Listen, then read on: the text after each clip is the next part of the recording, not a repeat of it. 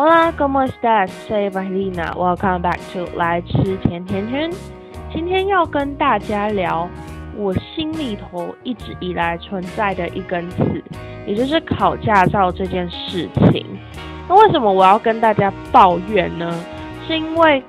这个之前几集的 podcast 当中，我有提到社会价值观是如何影响大家的想法。然后我个人就是很讨厌听别人跟我说。指挥我应该要做什么事情，所以每当有人跟我讲叫我做什么事情的时候，我内心就会萌生一股不爽。那我会想要想到驾照这个主题，是因为我前几天在去上学的时候，在后门的那一条街看到车祸，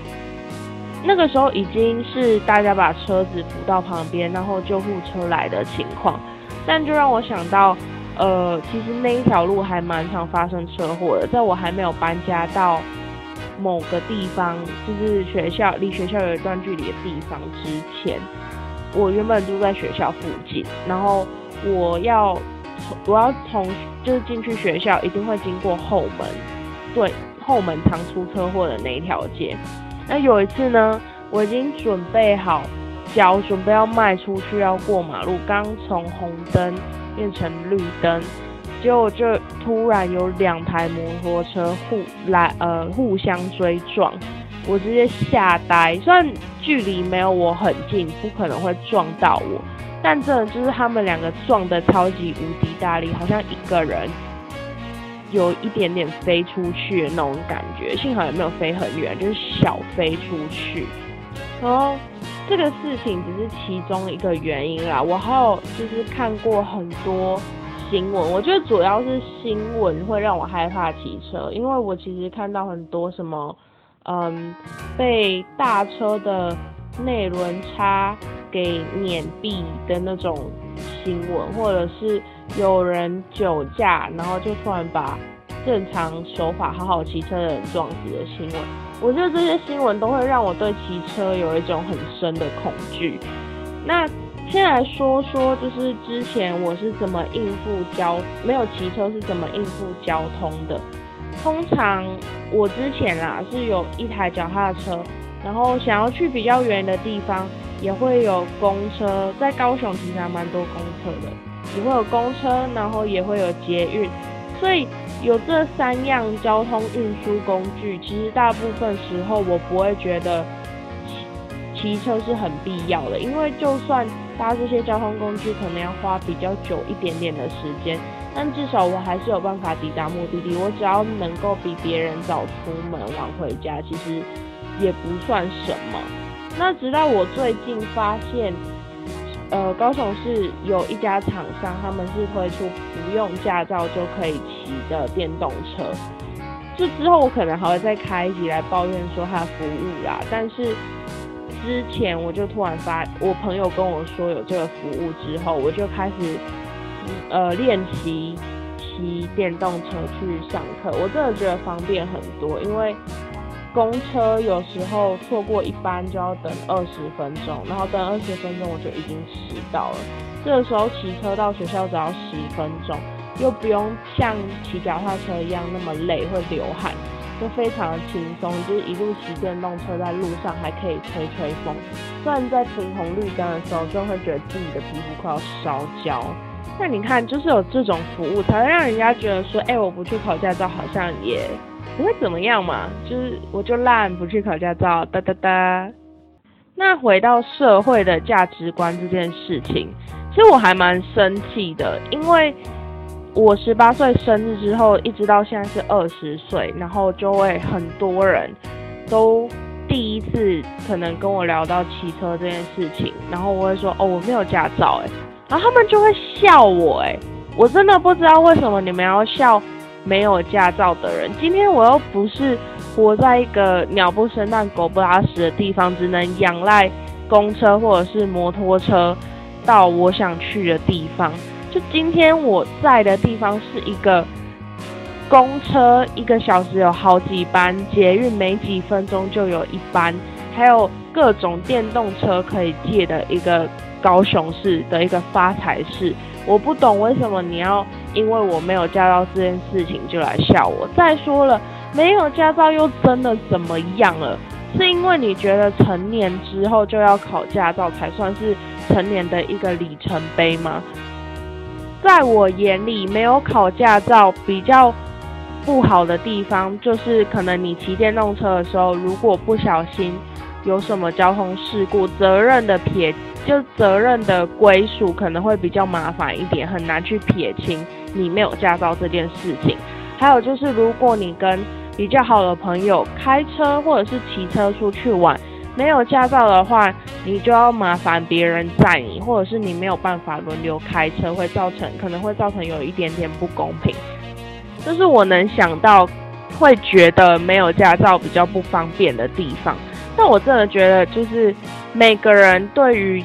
考驾照这件事情，就是有自己的想法。为什么一定要用你的价值观去捆绑别人，然后甚至去嘲笑别人呢？这我觉得这比就是嘲笑，就是这跟嘲笑身材差不多，莫名其妙了哎。再来说说我对于我自己十八岁成年礼的期许是什么好了。我跟一般人比较不一样，是在我十八岁的时候，我想要做的事情有三件。嗯，扣除扣除打耳洞是三件呐，因为打耳洞就是就是我爸爸妈妈说我十八岁我就可以打，可以自己做决定，所以我十八岁的时候就马上去打耳洞了。对，然后但我的成年礼，我给自己的礼物是，我留了在从十七岁的时候慢慢留留留留了一年的头发，然后在十八岁的时候一次捐了三十五公分的头发出去。然后十八岁的时候，我也第一次尝试了捐血，一直到现在我都还是捐两百五了，我没有捐到五百，因为我的身体其实没有好到可以捐五百这样子。那再来就是十八岁的时候，我申请了交换学生。当然，申请交换学生这件事情是事先有跟我爸妈讲的，但我觉得可能因为我做一些事情还蛮三分钟热度的，所以他们。其实一开始根本就不相信我会想，就是不相信我会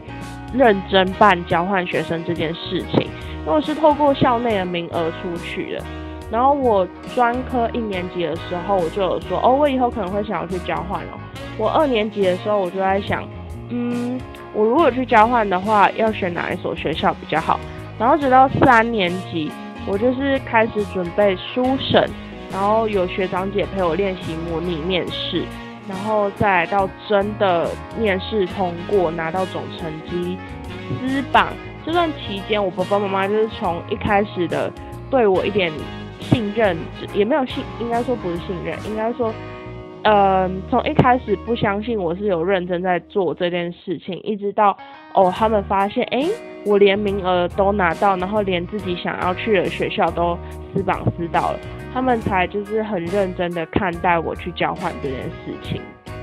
就我觉得很多事情，可能你内心没有想法，但是也没有关系，因为可能你过一段时间之后，就会有一一点头绪了。但就有一些事情真的不需要用社会的价值观来跟你身边的人强迫，或者是捆绑他们，跟他们说在。强迫他们在某一个时间点做某一件事情才是对的。我觉得这这种